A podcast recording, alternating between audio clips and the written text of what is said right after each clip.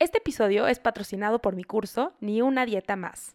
Un curso a tu ritmo que te acompaña en el proceso de dejar las dietas para siempre y que así puedas enfocarte en diseñar una vida más plena, auténtica y trascendente.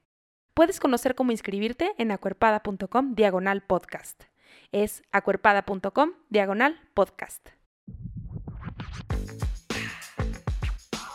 Estás escuchando No Necesitas Adelgazar un podcast contracorriente que cree en la inclusión radical, en las historias poderosas y en lo transformador que puede ser encontrar tu lugar en el mundo. Soy Ana Pau Molina, soy psicóloga y puede ser que me conozcas también como acuerpada. En este podcast escucharás historias de personas que están retando a la cultura de dietas, a la gordofobia y a la violencia estética. Espero que te sirvan como recordatorio de que puedes vivir una vida plena, auténtica y trascendente sin perder un solo gramo de peso. Hola, Hoy tengo aquí en el podcast eh, a distancia a una persona que me emociona muchísimo entrevistar. Bueno, me emocionaba porque la entrevista ya la hice. Eh, tengo a Alexandra Verdugo. Alexandra es ilustradora y activista gorda. Y la verdad es que su contenido me súper encanta en redes. Tiene, como lo dije muchas veces en el episodio, muchísima profundidad y no sé, me encanta lo que tiene que decir. Y creo que vas a notar en este episodio esa mezcla, ¿no? Entre muchísima creatividad y muchísima profundidad. Y espero que disfrutes muchísimo eh, esta conversación que tuve con ella. Y pues sin más, te dejo mi entrevista con Alexandra Verdugo.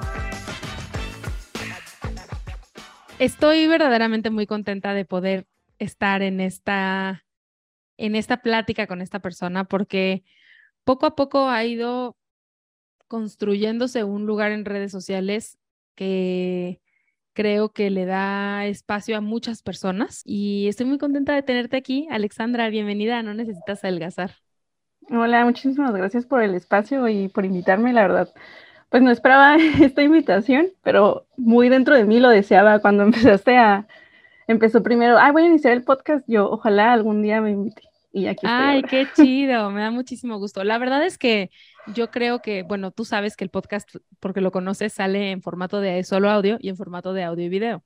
Y yo decía, Alexandra es muy secreta. Yo no sabía si ibas a aceptar la invitación, porque yo dije, Alexandra casi no sale ella en su perfil, casi solo, o sea, sí sales tú, pero a través de tus dibujos, no, no tú como persona. Em, y, yo pensé primero que no ibas a aceptar, pero te agradezco que aún sabiendo que, que iba a ser con todo y cara, eh, aceptaras venir aquí a, a No Necesitas Adelgazar. Y tengo que admitir que porque llevamos relativamente poco tiempo conociéndonos, sé muy poco sobre ti.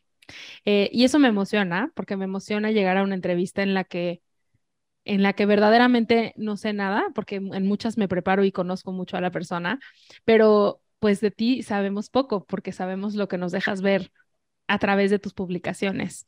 Y me gustaría que me platicaras un poco, eh, porque me, te lo decía antes de empezar a grabar, yo no sé si siempre fuiste ilustradora y siempre te sentiste bien ilustrando cuerpos gordos, yo no sé si siempre fuiste activista y eso estuvo siempre dentro de ti o llegó de pronto. Entonces me gustaría que nos platicaras un poco como cuál ha sido tu camino con tu cuerpo, con el activismo, em, y ahí yo te iré haciendo preguntas en el Inter. Pues ha sido muy poco el tiempo. Todo empezó en el 2020. Es que fue la pandemia y todo eso yo en ese momento era una persona, o sea, quería hacer cosas en redes sociales, pero realmente no tenía el camino y no había encontrado nada, ni siquiera me había atrevido a ilustrar. Ok, ¿Qué, tú, tú no estudiaste artes gráficas o así? ¿Qué estudiaste? Ah, estudié diseño gráfico, pero no me dedicaba, ni siquiera, ni, me interesaba porque yo creía que no era como, ay, no soy buena para hacerlo.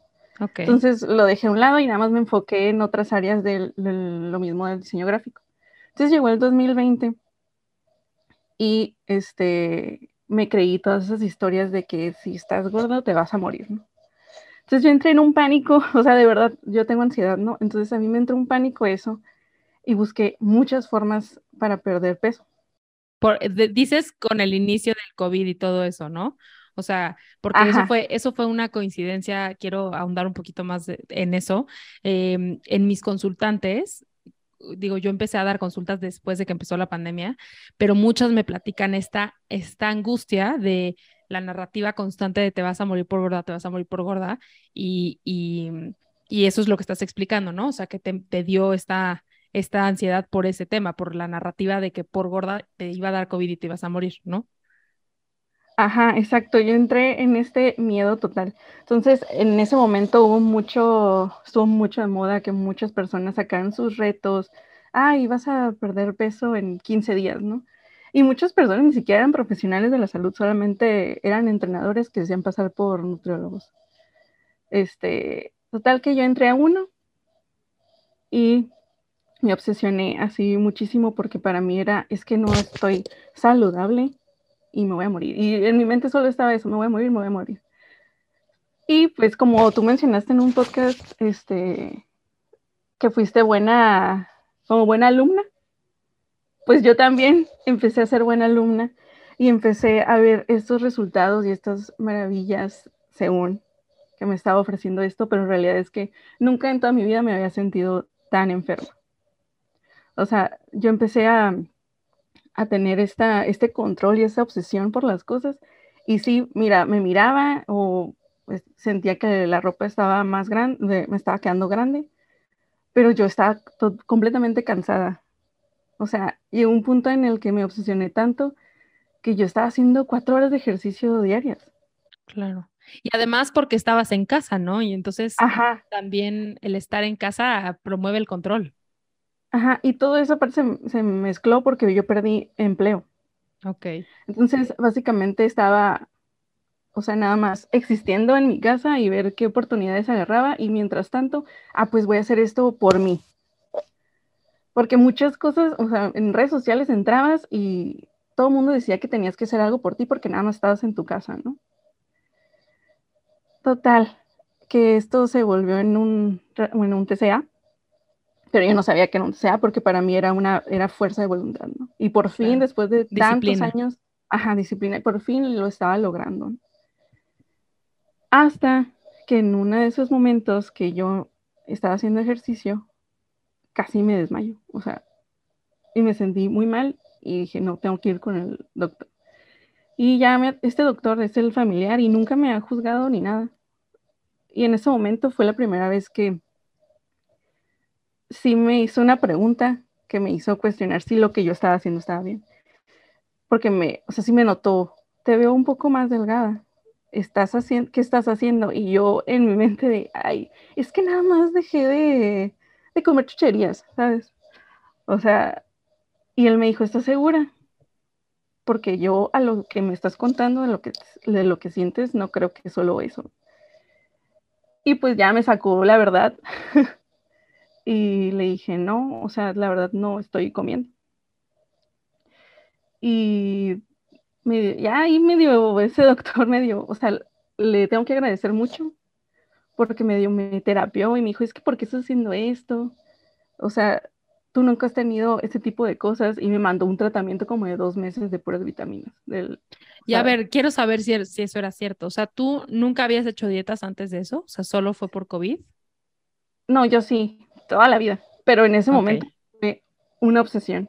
Claro. O sea, nunca me había, o sea, es que me ganaba el miedo, pues, que todos los días entraba a redes sociales, todos los días eh, las noticias eran, se mueren tantos gordos, ¿no? Y yo no quería ser parte de esa estadística. Claro. Y ya a partir de ahí, que ese médico me dice, creo que no, no estás haciendo las cosas de forma saludable me cuestionó mis acciones. Y es cuando entro a redes y me pongo a buscar, este, no, creo que entré a TikTok y no es que me, salió así de, me apareció porque ni siquiera consumí ese tipo de contenido, creo que me apareció un video de Hipatia que hablaba de gordofobia. Y yo, ¿qué es esto? o sea, nunca había conocido ese término ni nada, ni siquiera ni siquiera yo creía que tenía un, un TCA, ni siquiera pensaba que alguien como yo podría tener uno. Total, que miré a Hipatia y empecé a ver gordofobia, entonces empecé a buscar y empecé a encontrarme con más activistas. Sobre todo en ese momento empecé a verlo, a buscar activistas en inglés, porque según yo no había, no había tanto en el 2020. Y empecé a ver nutriólogas, no pesocentristas, y empecé a consumir muchísimo contenido de eso y me di cuenta de lo dañino que, del daño que me estaba haciendo. Y fue como, o sea, literalmente cuentas como, como acuerpada o como comiendo prejuicios y así. Creo que me salvaron la vida porque me cambiaron el chip completamente. Sí, que, que Comiendo Prejuicios, Clau, este, estuvo ya en la temporada 2, en el episodio 8. Sí, y fue maravilloso, ¿no? O sea, como todo el contenido que ella hace y el activismo que hace es padrísimo.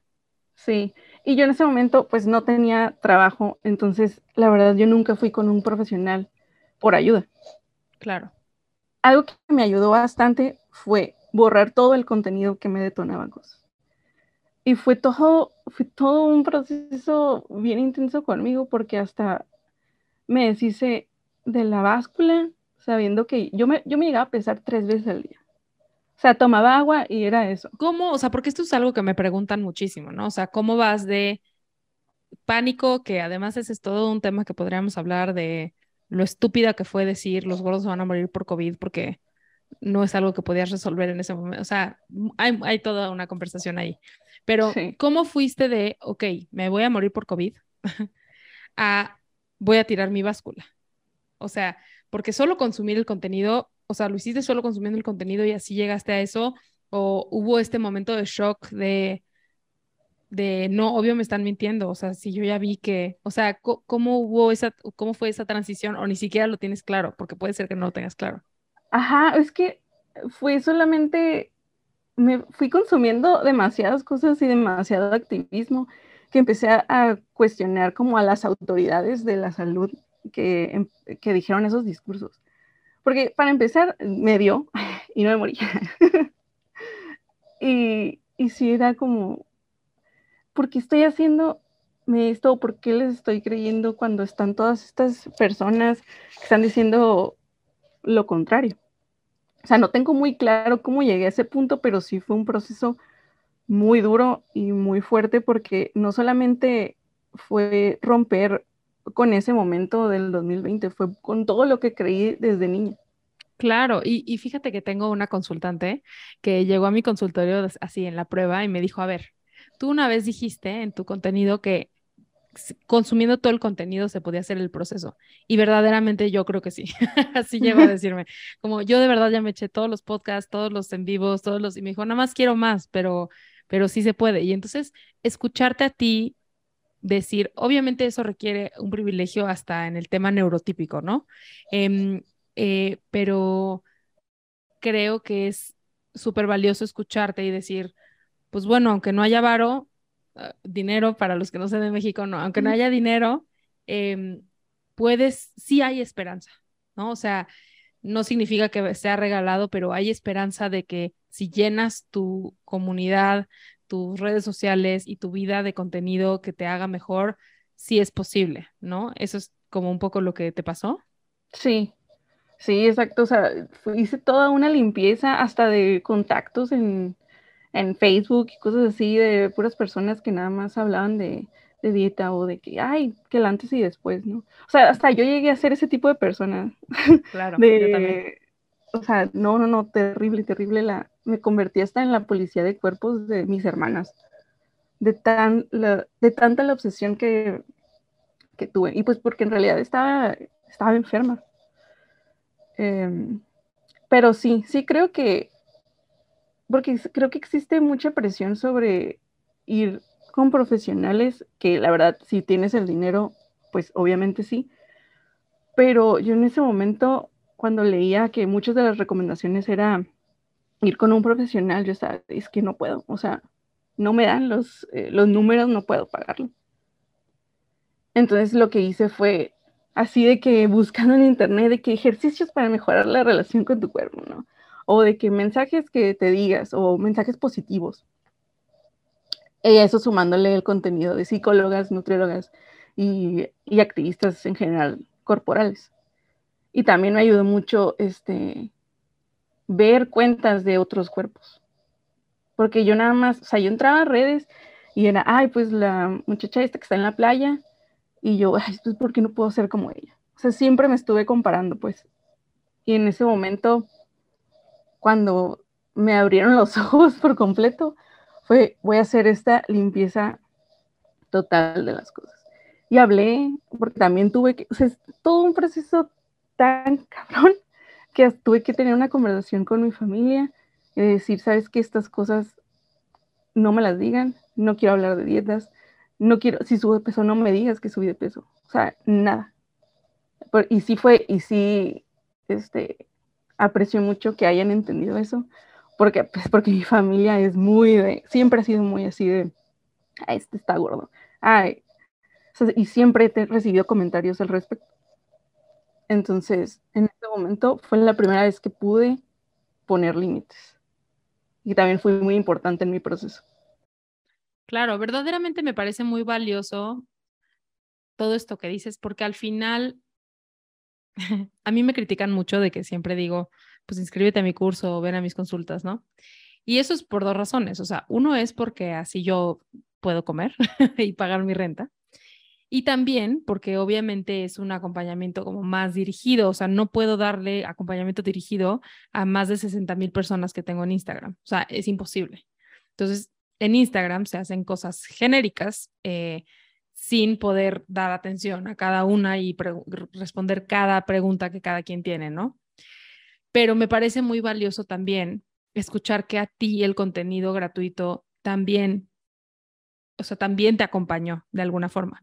Porque este podcast mismo que estamos dedicando tú y yo una tarde para hacer, que en esta tarde yo podría haber puesto una consulta y ganar dinero, estamos dedicando esta hora para hacer este podcast gratuito para acompañar a las personas y que vean que no están solas.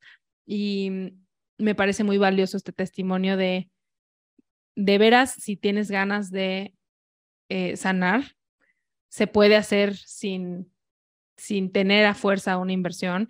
Como dices, obviamente si tienes el dinero para poder tener acceso a un profesional, pues qué chido, pero muchísima gente por muchas razones, porque son mamás y tienen tres hijos, porque no tienen trabajo, porque, porque a lo mejor son estudiantes que me ha pasado y pues todavía no trabajan o los papás no les quieren pagar estas cosas, que no creas que, ay, pues si ya no lo pagué, entonces ya no, o sea, no tengo esperanza y nunca voy a poder transformarme, porque incluso eso que hiciste de los límites con tus papás, pues me parece muy cañón. Mucha gente en mi propio consultorio no lo, no lo ha podido hacer, aun cuando lo está pagando. O sea, creo que mm, sí, es muy importante eso y también me da luz a mí de qué tipo de contenido tenemos que hacer para acompañar a esas personas que nunca van a poder tener acceso a un, a un programa o a un curso, ¿no?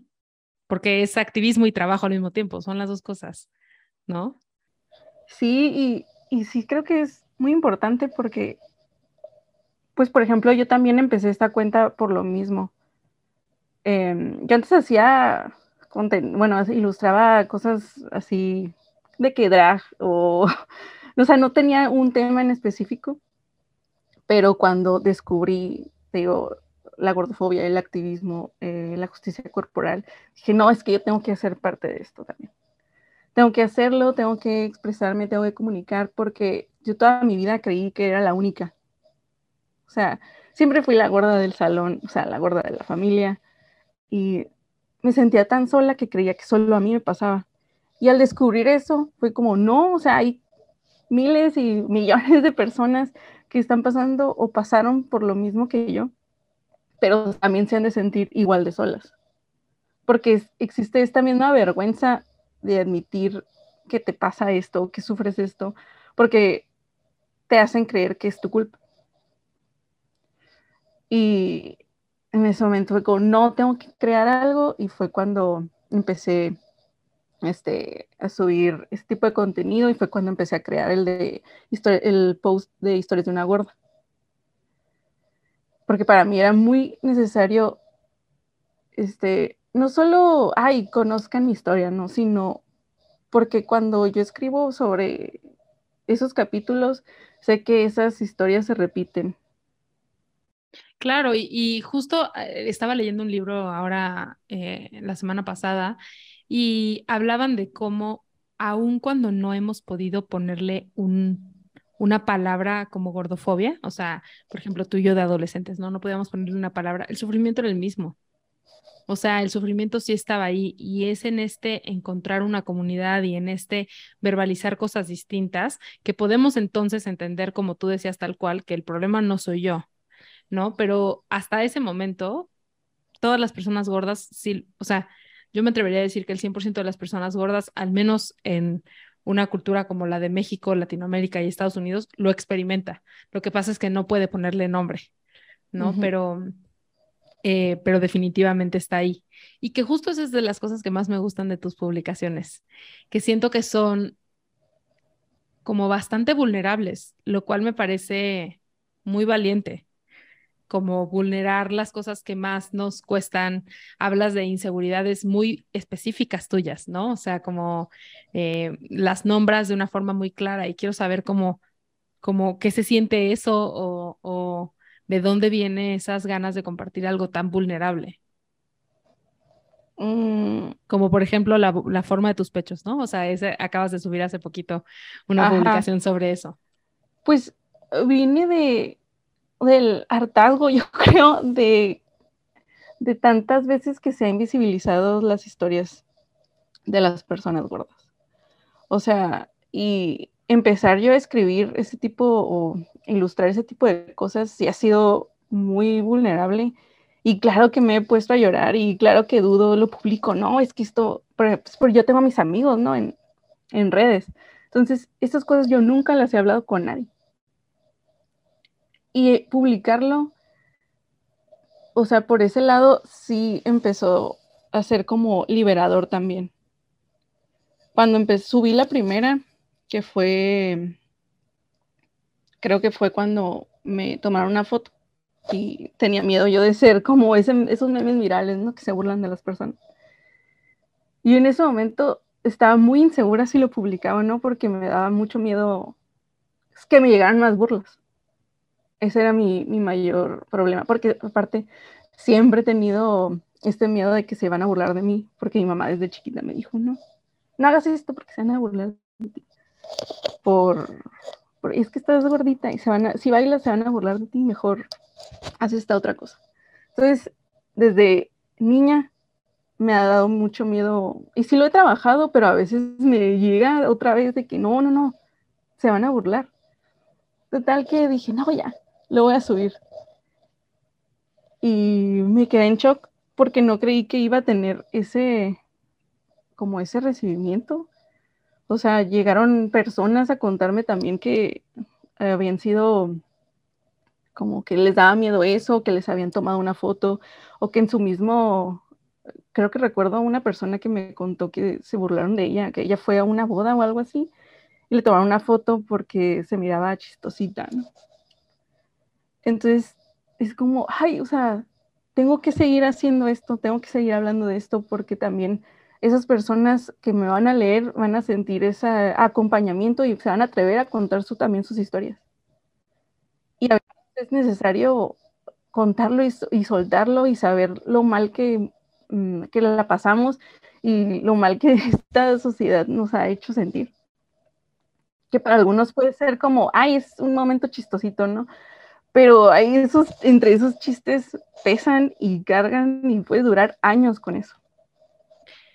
Sí, y, algo que mm, quiero, quiero trasladar un poco a otro tema que tiene todo que ver contigo también.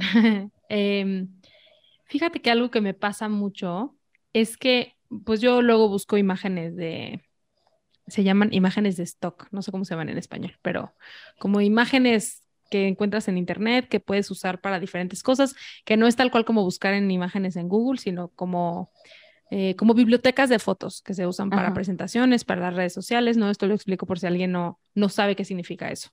Busco así o ilustraciones o cosas así para mis presentaciones, para mis clases. Y algo que he notado muchísimo es que además de que las mismas bibliotecas de fotos la usa, o sea, las mismas fotos que yo encuentro las tiene Raquel en sus publicaciones y las tiene todo el mundo porque solo hay como 10 fotos de personas gordas que no están haciendo dieta. También me pasa con las ilustraciones. Encuentro pocas ilustraciones de personas gordas que no sea haciendo ejercicio o comiendo una ensalada, o sea, las ilustraciones. y quiero saber cómo esto es un mundo totalmente este, ajeno a mí, pero me gustaría saber cómo, cómo si o sea, tal cual como siento que a mí, si yo hubiera sido ilustradora en otro universo, como que hasta me hubiera dado nervio ilustrar personas gordas por, o sea, antes de ser activista, ¿no? Como porque dijeran, ah, estás fomentando la, entre comillas, obesidad o lo que sea. O no sé, yo tenía mucho miedo a, o sea, te voy a decir una tontería que le dije el otro día a mi esposo. Mi animal favorito son los elefantes. Y a mí me da, o sea, de hecho, para quienes están viendo en videos, en mi oficina hay siempre elefantes, ¿no? Este es de Oaxaca. Eh, y me daba miedo decir que el elefante era mi animal favorito porque era como, claro, la gorda con, ¿no? Entonces, todo lo redondo, lo grande, lo gordo, me daba miedo que me relacionaran con eso. Entonces, quiero saber como cuál es tu relación con eso, si siempre ilustraste así o es algo nuevo, como platícame un poco eso. Al inicio intentaba hacer mujeres grandes, pero no necesariamente que tuvieran este pues panza o lonjas o estrías. O sea, al inicio solamente dibujaba y más o menos jugaba con las proporciones, pero cuando empecé eh, con esto de historias de una gorda, dije, no, o sea, yo quiero dedicar mi cuenta a esto y qué es lo que falta, eh, porque en la ilustración sí es algo que puedo, que si puedo criticar o señalar, que es que casi no se dibujan cuerpos gordos. Porque sí se juegan con las proporciones de que, ay, pues la mano grande o, ah, es una cabeza de pequeña, pero no hay cuerpos gordos. Y, dije, no, o sea, tengo que hacer algo y tengo que ilustrar este, personas gordas. En específico, o sea, sí me enfoco más en, mujeres, porque pues sí, es algo que creo que necesitaba y creo que también se necesita mucho en el ramo de la ilustración, porque hasta hay pocas referencias y solamente existe un libro, creo, eh, que me pasó una amiga, que es justo de cuerpos gordos en diferentes posturas para aprender a dibujarlas, ¿no? Porque pues tienes que saber cómo se va a doblar el abdomen, tienes que, cómo se ve el cuerpo gordo sentado de ciertas formas. Entonces, tú buscas referencias y casi no hay. Justo eso te iba a preguntar, como siento que, o sea, si de por sí a mucha gente le cuesta trabajo solo verse, verse pasar por un vidrio, ¿no? Cuando ya estamos ilustrando cuerpos gordos, es como mirar al cuerpo a un nivel de detalle muy cañón. Y muchas veces ilustras cosas de, me imagino, de cómo se ve tu propio cuerpo. O sea, el cuerpo de Alexandra, no un cuerpo gordo eh, como random, sino o aleatorio, sino el cuerpo de Alexandra, ¿no? Y me imagino que eso también vino a confrontar como muchas cosas en tu proceso, ¿no? Ajá. Eh, antes de empezar a ilustrar, yo empecé este ejercicio de tomarme fotos en todos los ángulos posibles. O sea, no era para ilustrarlos ni tenerlos de referencia ni nada, sino para yo saber cómo lucía mi cuerpo y empezar a hacer un poquito las paces con él. Entonces quería saber cómo se ve sentado, sobre todo, cómo se ve acostado. Y ya a partir de ahí fue cuando empecé a ilustrar. Dije, bueno, pues no existen pues referentes o posturas que quiero inspirarme, pues yo me voy a tomar las fotos. Y eso me ayudó mucho también este, a yo a, estar más cómoda conmigo. Porque ya sé exactamente cómo luzco en todos los ángulos. Entonces ya no me sorprende si me toman una foto y salgo, no sé, me veo más grande de lo que soy o lo que sea. Ya no me sorprende porque ya sé cómo me veo en muchas posiciones, en muchas formas. O sea, hasta antes me incomodaba este, saber de mi propia papada, pues. y ahora ya no me importa, o sea, me, he tomado tantas fotos que ya no me interesa si salgo mal. Eh, y eso también me ha ayudado mucho y pues a las poses que hago y todo eso, pues sí, ya las uso como de referencia. Claro. Y muchas veces mi propio, es, tomo de referencia mi propio cuerpo para ilustrar. Pues sí, porque si, o sea, haz de cuenta que este libro tenga ciertas posturas, pero a lo mejor tú quieres hacer algo que no estaba en el libro o al final tu cuerpo gordo no es igual, ¿no? O sea, no todos los cuerpos gordos tienen brazos que cuelgan o no todos los cuerpos gordos tienen estómagos de la misma forma o panzas de la misma forma, pues, eh, ¿no? Entonces también, pues me imagino que hay una exploración enorme ahí. ¿Qué sientes que falta? O sea, ¿cómo crees que porque al final, a ver, hemos hablado mucho de representación y, y cómo, pues obviamente las películas, ¿no? Eh, con la sección de Haciendo la Vista Gorda este, con Andy, y bueno, pues hablamos en este podcast mucho de representación. Pero al final, aunque son dibujos, ahí también puedes ver tu representación, ¿no? Se habla mucho de las princesas de Disney y es como, sí, pero son dibujos. O sea, sí, ¿no? Son dibujos, pero los dibujos también, dibujamos también muchas veces lo que sabemos que existe, ¿no? Y lo que sabemos que está o, o, cómo vemos el mundo. Y, o sea, ¿qué crees que falta en, en el mundo de los ilustradores, eh, por lo menos en México? para poder entender que los cuerpos gordos tienen que estar incluidos, aun si es una ilustración de una multitud, ¿no? O sea, de muchas personas, tiene que haber cuerpos gordos ahí. Eh, o como, o qué puedes decir sobre el miedo a dibujar cuerpos gordos, o qué opinas sobre esto. Creo que el miedo es por la crítica que puede llegar. Porque cuando yo empecé, o sea, em, cuando empecé a dibujar, hasta gente llega y critica un dibujo porque está gordo. O sea, es un dibujo, déjalo pasar si no te gusta, pues. Pero creo que muchos ilustradores, bueno, muchos ilustradores tienen, aparte de que no existen esas referencias, también como, como que ese miedo o también esa falta de querer explorar otro tipo de cuerpos. Porque no solamente se va este, en los cuerpos gordos, también este, en colores de piel, también falta mucho. Entonces, yo o mi mensaje podría ser es explorar más, explorar más diversidad corporal en las ilustraciones, porque aunque mucha gente diga, pues es un dibujo, pues sí, pero un dibujo también puede ser político, también un dibujo puede ser dar un mensaje y también un dibujo puedes verlo y decir, oye, pero pues, yo me parezco, o sea, verte representado también. Sí, seguro tú vas a saber esta referencia. Hubo en algún momento de la historia, de hecho te puedo decir ahorita la fecha porque lo tengo por aquí. Este, hicieron en 2019, justo antes de la pandemia, una, una pintura del Zapata feminista. No sé si te acuerdas, si lo viste en redes sociales. ¿Te acuerdas o no? Te lo voy a, te lo voy a mandar por WhatsApp para que lo veas ahorita mientras vemos el episodio, mientras hacemos el episodio, para que tengan la reacción este, la reacción real de, de Alexandra. Mira, te lo acabo de mandar. Ah, ya, ya, ya. ¿Ya te acordaste? Sí. Sí, sí, sí. Y estoy pensando en eso, o sea, ya les voy a poner la imagen en las notas del episodio por si quieren ir a verlo o alguna nota o algo que yo encuentre, pero pues como otra vez, o sea, hubo muchísimo enojo por ese dibujo, ¿no? Y por ese, porque es un dibujo al final, o sea, ya más allá de si se hace en óleos o en acuarelas o se hace solo en digital, es un dibujo. Em, y cómo hubo tanto, o sea, es un dibujo muy político y que dice muchas cosas y hay mucho furor al respecto, ¿no? Y entonces, ¿por qué por unas cosas es como, de los dibujos no importan, ¿no? No importa que yo no dibuje cuerpos gordos.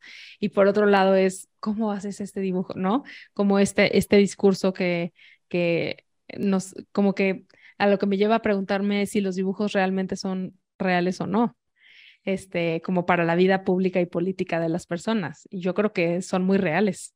O sea, son una gran parte de nuestra vida pública y política, ¿no? Ahorita que decías lo de colores de piel, claro, tenemos muchos dibujos de pieles azules, eh, pero negras y cafés casi no, ¿verdad? o sea, estamos más dispuestos a explorar colores primarios en las pieles que colores reales de pieles, ¿no? Sí, y justo yo empecé, o sea, yo dibujaba y solamente era pieles rosas, amarillas y así. Y en mi camino del activismo dije, no, o sea, voy a intentar este, meter pieles negras, este, meter, este, pues intentar dibujar afro, porque también eso es político y también eso es representación. Claro. Hasta, o sea, como dices, muchas veces alguien va a decir, pues es un dibujo, ¿qué te va a representar un dibujo? No puede ser. Pero sí me ha llegado gente a decir, ay, este, esa persona que dibujaste a mí se parece a mi cuerpo. Entonces se, siente, se siente muy bonito porque hasta yo verme, eh, ver mi cuerpo también ilustrado de alguna forma, también para mí me ha ayudado. Porque es esta propia, es verme en algo más. Y creo que también mi pregunta sería, ¿por qué ¿por qué? O sea, porque a ver, tú eres gorda y entonces es como, pues sí, obvio va a ilustrar personas gordas, ¿no? Pero yo pensando en algún, eh, en un ilustrador, hombre delgado, heterosexual, blanco, ¿no? Em, ¿Por qué te da tanta resistencia ilustrar a una mujer gorda. Y bueno, creo que tiene todo que ver con otra vez los estándares de belleza y entonces no va a ser una ilustración bonita porque es una persona gorda, bla, bla, bla. ¿No? O sea, como dices, mucho por la crítica y así, pero no sé si alguien aquí se dedica, o sea, alguien que nos está escuchando se dedica también a la ilustración o a cualquier tipo de arte, como que mi pregunta sería, ¿por qué nos genera tanta resistencia representar ese tipo de cuerpos en nuestros en nuestro arte o personas con discapacidad también, ¿no? O sea, pocas veces ves ilustraciones de sillas de ruedas que no tengan que ver con rampas y que no tengan que ver con que, que pues no, o sea, Ajá, exacto. no, también ya tuvimos aquí a, a la Ojirum hablando sobre discapacidad y pues no, o sea, no, no hay ilustraciones como ella, ¿no? Sí, y, o sea, creo que creo que el problema pudiera ser porque siempre nos estamos enfocando sobre qué es lo bonito.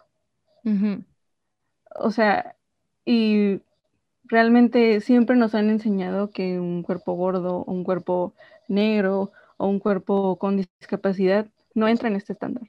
Entonces, creo que en esta estética de la ilustración, pues tenemos tan arraigado esa idea que quieres que el dibujo esté bonito, entonces no puedo no puedo salirme de la norma, ¿no?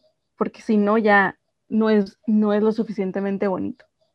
Y pues claro que no, o sea, sí también es un proceso personal en el arte reconocer y saber mm, que también estas eh, figuras o estas formas también merecen ser dibujadas y merecen una representación. Pero sí creo que también es una forma de hacer las paces contigo mismo, porque muchas veces, con, o sea, he visto trabajo de ilustradores y, mm, y hacen referencia a ellos y sí he notado, o sea, o al menos el trabajo que últimamente estoy siguiendo, sí han hecho como que romper este, este patrón. Okay. Es que me voy a salir de esto. Y también hacen mucha referencia a sus propios cuerpos ahorita conozco a un ilustrador que se llama Wes, no recuerdo bien, pero él está eh, de activista en Poder Prieto. Ok. Entonces, él, todo su contenido eh, ilustra pieles morenas y pieles negras. Y eso me hizo súper chido conocerlo, porque no conocía a alguien que se enfocara, o sea, que su activismo ilustrado fuera solo de pieles. Y se me hizo muy, muy padre saber que existía este tipo de ilustradores también. ¿Has visto? Hay una cuenta que ahorita no me acuerdo bien cómo se llama, pero se llama algo como, eh, creo que en inglés, se, llama la, la, Galería de la Vulva, pero en inglés. ¿Lo has visto esa, cuenta? Sí, sí, sí. Que se me hace bien chido también ese tipo de ilustración. Digo, no tiene nada que ver con lo de gordofobia y eso, pero se me hace tal vez un poco como lo de poder prieto, pero hacia otro, hacia otra cosa. ¿No? Como todos estas, estos dibujos de diferentes vulvas y de diferentes formas y de diferentes tamaños, con pelos, sin pelos, de diferentes colores, como em, se me hace muy padre que, que, la, que, el, que la ilustración se ponga en, en función del activismo, ¿no?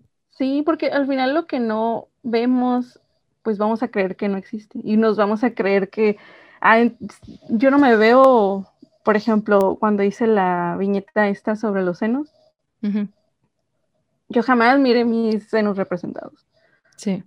Entonces, fue como, si no lo vi, si no lo miraba, pues entonces yo estaba mal, yo soy, yo estoy deforme, ¿no? Eran muchas de las cosas que yo pensaba. Pero al nombrarlo y al ponerlo y al saber que más personas están igual que tú, o sea, ya te sientes aliviada, ya no te sientes con esta presión, este, pues de la violencia estética, ¿no? O sea, sabes que tu cuerpo está bien, solamente que no le han dado voz suficiente. Claro, y, y bueno, además de los dibujos que haces y que ahorita en lo que platicábamos, así estaba, eh, quería ver ahorita te voy a explicar, estaba buscando algo en tu contenido, pero de verdad que las ilustraciones son muy lindas y que has tenido además, a partir de que empezaste este activismo, tu cuenta subió súper rápido de, seguidores y has podido trabajar con, en espacios como Malvestida, te vi que estuviste eh, colaborando con ellas, entonces se me hace padrísimo que estés teniendo como toda esta apertura, pero la razón por la que te invité no es solo porque dibujas bonito, porque la verdad es que para que dibujes bonito, pues mejor pongo tus dibujos en las portadas de mi podcast. Eh, en realidad también algo que me gusta muchísimo de tu contenido es la profundidad con la que hablas. Em, claro, lo expresas a través de tus ilustraciones y también son bien chidas y bien poderosas, eh, como dices, para estar buscando todo el tiempo cuerpos a los que me parezco, o sea, eso me parece súper valioso pero también tienes mucha profundidad en las cosas que dices. Y muchas de tus historias, como acabo de, como expliqué al principio, Alexandra no sale mucho en su Instagram. Hay un par de fotos de ella, a veces salen sus lonjas, pero su cara casi nunca. Eh, y, y, aún así en tus historias pones como, como mucho texto y muchas cosas súper valiosas. Em, subiste algo sobre la accesibilidad de las personas gordas y una historia como que si quieres pues compartir un poco aquí. Obviamente este episodio va a salir mucho después, entonces ya esto ya pasó hace mucho, pero hablabas como de, de que pues estás buscando como ciertas actividades, ibas a tomar un viaje con tu, con tu familia, eh, por lo que me acuerdo, y que decías como es que las personas no entienden que las personas gordas tenemos que revisar las fotos de los restaurantes para ver si vamos a caber en las sillas, que tenemos que estar revisando si va a ser accesible para nosotros. Y hablé de esto un poco con Ojirum también cuando hablamos de discapacidad, de lo complicado que es eso, ¿no? O sea, que sí puede detenernos de actividades. Em, y quiero que platiques un poco como lo que pusiste ahí, para que la gente entienda que no solo son ilustraciones bonitas, sino también hablas de muchas otras cosas. Sí, eh, pues todo empezó porque mis papás quisieron hacer como un viaje, salió de la ciudad, ¿no? Entonces ya llegamos eh, al lugar y me pusieron a investigar. Ay, busqué restaurantes a, o qué podemos hacer aquí, ¿no? Entonces yo me puse a buscar, a abrir tus 40 ventanas de restaurantes y yo me quedaba, yo no, yo tengo que buscar las fotos para ver los asientos y ya no solamente era problemas sobre si yo cabía, porque también mi mamá tiene, o sea, ella usa bastón y tiene muy poca movilidad. Entonces, ese fue otro tema porque mi mamá no puede subir escalones. Tal que me puse a ver y lo, este no, este no, este sí que pero este tiene escalones. O sea, o este, o este sí, pero, ay, no, es que el piso es de piedras. O sea, y para tu mamá está malísimo eso, ¿no? Ajá, o sea, mi mamá se cae y se rompe, o sea, así de, de grave es. Entonces sí, fue muy frustrante porque se hizo esta inversión de ir a un lugar y no puede ser que ni un solo lugar pensó en la comodidad y en la accesibilidad. O sea, de todos los, digo, los 40 ventanas que abrí, había un lugar y ese fue, o sea, al que fuimos, que igual los asientos estaban incómodos, pero bueno, pero ahí sí se pudo, ¿no? Pero sí, y aún así la rampa que tenían estaba mal hecha. Pero sí me quedé, o sea, sí fue muy frustrante porque pensando, ¿cómo es que a ninguna sola persona se le ocurrió que también puede venir gente gorda o que también puede venir gente con alguna discapacidad a su restaurante? O sea, en ese momento fue como, pues aquí no, los, no nos quieren. O sea, en su mente jamás les cruzan por la mente, o sea, en su mente jamás les cruza que vaya a ir una persona con discapacidad. Y a lo mejor es porque casi no las ven, pero pues ¿por qué casi no las vemos? Pues porque prácticamente ni siquiera las calles están construidas para que puedan pasar. Sí, fíjate que recientemente estaba buscando rentar un vestido y yo había rentado en un lugar aquí en la Ciudad de México ya antes, ¿no? Em, pero vi que como que ya no aparecían tantas tallas grandes cuando antes tenían hasta la talla 18 o 20, ¿no? Entonces yo dije, qué raro que ya no aparecen y les escribí como, oigan, ¿qué onda con sus vestidos? Les quedan dos vestidos en tallas grandes, o sea, antes tenían miles. Y, me pusieron, es que, eh, porque aparte no les escribí desde la cuenta acuerpada, porque dije, bueno, para no ser tan amenazante, y entonces me pusieron, no, es que no nos conviene el negocio, porque no, no pega, ¿no? Y entonces les dije, ¿y cuándo suben fotos de personas gordas en su Instagram para avisar que tienen? O sea, yo porque sé y me meto a buscar pero yo vería su cuenta de Instagram y jamás pensaría que tienen para cuerpos grandes, ¿no? Entonces esta cosa como, no, pues las personas gordas ni usan vestidos, ¿no? O sea, ¿para qué tendríamos tallas grandes si igual ni usan? Cuando somos el país número no sé qué en, entre comillas, obesidad, ¿y dónde están esos vestidos para toda esa población?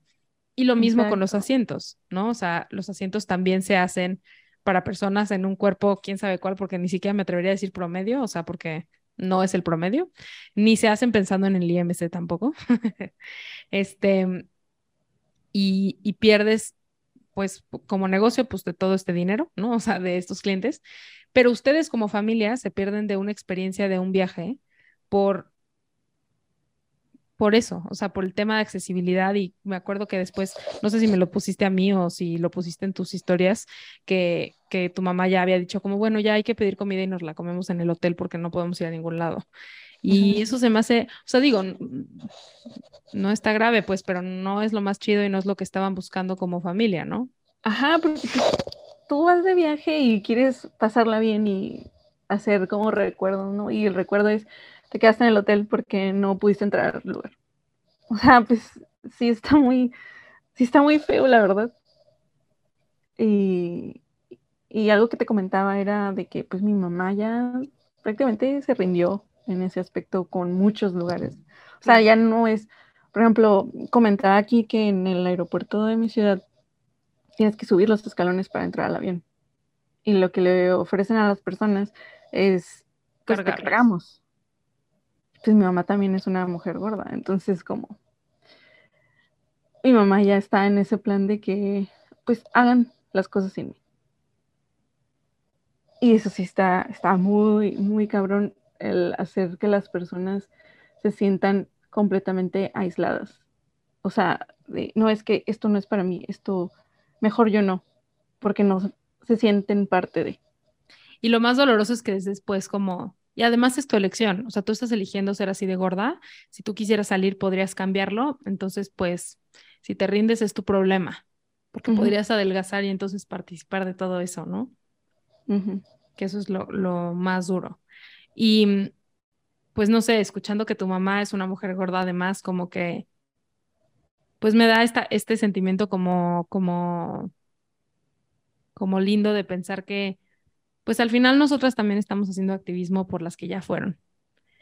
Em, y que, em, pues ojalá tu mamá hubiera conocido esto antes y hubiera podido, pues no sé, hacer una relación distinta con su cuerpo. Y con esto me refiero a poder pedir con, con todos los huevos, ¿no? De, de eh, o sea, ir a los lugares y poder decir como, como, se, como abogar por sí misma, ¿no? Que es una cosa bien dura y no tendríamos por qué hacerla. Em, pero me da mucha tristeza como que se tenga que, pedir, que perder de todo esto por, por la gordofobia y por la falta de accesibilidad y como dices, a veces hay rampas pero están mal hechas, pero mínimo hay, o sea, ya quisiera yo que hubiera un, este, como un reglamento de protección civil de tener asientos para todos y pues eso no existe, ¿no? Entonces, pues sí, es tristísimo y de verdad deseo que, pues deseo que ella encuentre eh, cómo navegar la vida en este cuerpo gordo y con discapacidad en el que vive hoy. Em, y creo que además es muy afortunada de tenerte como hija, eh, a una hija que entiende, ¿no? Versus que tú le dijeras, ay, Maya, ponte a dieta, ¿no? Sí, de hecho, la relación con mi mamá hasta que yo empecé con el activismo es cuando ya he empezado también a crear estas, esta paz con ella o mejorarla. Porque también la historia con mamá es muy, o sea, es muy fuerte también, como, o sea, ella fue la primera persona que me dio pastillas para bajar de peso. Entonces, hasta hace unos meses, que de hecho lo, lo comenté en mis redes, mi mamá descubrió mi cuenta. Y se quedó en shock por muchas cosas de las que yo escribo y en una hablaba justo de ella. Y yo dije, me va a regañar porque hablé de ella. me dice, ¿por qué me expones? Pero no, no, o sea, no, no, no, no me regañó ni nada, sino me dijo, o sea, habló muy en serio conmigo y me pidió perdón. Y me dijo que muchas de las cosas que ella hizo fue porque no quería que yo fuera como ella. Claro, y, que no sufrieras como sufrió ella, ¿no? Ajá, y yo así en ese momento, o sea, yo me quebré porque es como, le estoy diciendo a tu hija que no quieres, o sea, que no quieres que seas tú. Y eso se me hace muy fuerte. Sí. O sea, porque entonces tú no te consideras un modelo a seguir. O sea, tú quieres que tu hija te, se parezca lo menos posible a ti. Entonces también para mí, saber yo eso, también fue otro proceso que tuve que hacer, porque mi mamá no lo estaba, muchas de sus acciones no fue, ay, es que mi mamá es mala, sino también mucho de lo que ella hizo venía desde este miedo y desde su mismo dolor. Y sí, o sea, empecé, empezamos a, a partir de esa conversación de que ella se acercó, ha mejorado mucho y ya al menos yo también ya empiezo a sentir, empecé a sentir más, mucho más empatía con ella. Y pues creo que ella también conmigo y ya, ella ya me sigue y lee todas mis publicaciones y, las, y le da me gusta y todo eso. Pero sí, o sea, también me quedo pensando que si no me hubiera atrevido a, crear este tipo de cosas, creo que la relación con mi mamá hubiera estado igual de estancada y hubiera seguido en, esta, en estas dietas infinitas por el resto de nuestras vidas. Claro, sí, qué duro y qué, y la verdad es que qué bueno que llegaste ahí, además para este, para embellecer, porque yo soy psicóloga y mis publicaciones se ven como de psicóloga, este, y para, para darle como esta, esta parte artística al, al activismo. Creo que si bien tienes mucha profundidad en tus palabras, las ilustraciones que hacen, pues le dan un, un punto extra, como un adicional. A mí se me hace una cuenta súper linda, también más, menos amenazante a la hora de consumir cuerpos gordos, porque el cuerpo gordo que estás consumiendo usualmente es un dibujo y entonces a lo mejor te ayuda a irte acostumbrando a ver cuerpos gordos, ¿no? Y sin pensar que si estás criticando, estás criticando a la persona, sino como un poco menos amenazante, pues sobre todo al principio. Entonces, de verdad estoy muy agradecida de que hayas llegado al activismo y que esto haya además, pues, trasladado a, tu relación con tu mamá y tu relación con el mundo. Em, Alexandra, además de que no necesitas adelgazar, ¿qué otra cosa te hubiera gustado saber antes, más chica tal vez, que te hubiera ayudado a sanar más pronto la relación con tu cuerpo? Mm, que merezco las mismas oportunidades que las demás personas, o sea, sin importar mi cuerpo. O sea, yo merezco hacer muchas de las cosas que me proponga y no dejarlo para después. O sea, no dejarlo hasta que logre ese, ese físico que las demás personas quieren que tenga. me encanta pues el tiempo se acaba. sí, estoy de acuerdo. Fíjate que hoy justo estaba escuchando una conferencia sobre, sobre pues, la muerte en la cortura y bueno, ese es otro tema, lo hablaremos otro día. Pero algo que decía es, lo único que tenemos seguro es que todos nos vamos a morir y como que pues la gordura nos permite también, pues hemos tenido esa amenaza toda la vida de que te vas a morir mañana y mañana y mañana por, ¿no? Entonces, hay que darle la vuelta a eso y decir, bueno, ok, entonces si me voy a morir mañana, pues voy a ir a la playa hoy y voy a hacer todo lo que quiero hoy y voy a convertirme en ilustradora y ser influencer y subir videos de cocina y voy a, no, o sea, como haz todo lo que quieras hacer, porque si la amenaza es que te vas a morir a los 30, entonces haz todo lo que quieras hoy, aunque no es verdad, no te vas a morir a los 30. Este, y si tienes duda de eso, escucha los otros episodios de No necesitas adelgazar para que entiendas si este es el primero al que llegaste, pero me encanta, podemos permitirnos hacer todo en el cuerpo de hoy y porque el tiempo se nos va y se acaba y eh, hay que aprovecharlo cuando, cuando, cuando estamos ahí. Em, Alexandra, de veras, muchísimas gracias por haber venido a No Necesitas Adelgazar, eh, por habernos platicado de tu historia y vulnerarte, como lo haces también en tus redes a través de tus ilustraciones y de tus viñetas. Em, ¿Dónde te pueden encontrar las personas si quieren seguirte, conocerte más? Em, platícanos. Eh, pues en Instagram estoy como Alexandra B o me pueden buscar también como Alexandra Verdugo y ahí les voy a aparecer. Igual en Facebook, pero casi no publico. Ok, vamos a ponerlo igual en las notas del episodio para que te puedan ir a seguir y ir a ver las publicaciones nuevas que tienes. Em, de verdad, muchísimas gracias por haber aceptado esta entrevista, por haber revelado tu bellísima cara eh, a través de este podcast, este, y tu voz también, que la voz tampoco la escuchamos muy seguido, tu voz. Este, sí, nunca. Más bien vemos tus creaciones y te agradezco mucho que, que te hayas decidido eh, salir del closet de la ilustración. Eh, a través de No Necesitas Adelgazar. De verdad, muchísimas gracias. Gracias. Y bueno, para quienes nos están escuchando, seguramente hay episodios que puedes escuchar, hay alguno que te perdiste seguramente, ve a revisar eh, ya sea en una plataforma de audio o en YouTube. Y por lo pronto nos vemos en el próximo episodio de No Necesitas Adelgazar. Adiós. Esto fue No Necesitas Adelgazar. Recuerda que puedes encontrar nuevamente todos los detalles de lo que platicamos en acuerpada.com diagonal podcast. Busca el número de este episodio. No olvides calificar nuestro podcast y seguirme en redes sociales como Acuerpada o Acuerpada MX en Instagram para continuar con la conversación. Nos vemos pronto.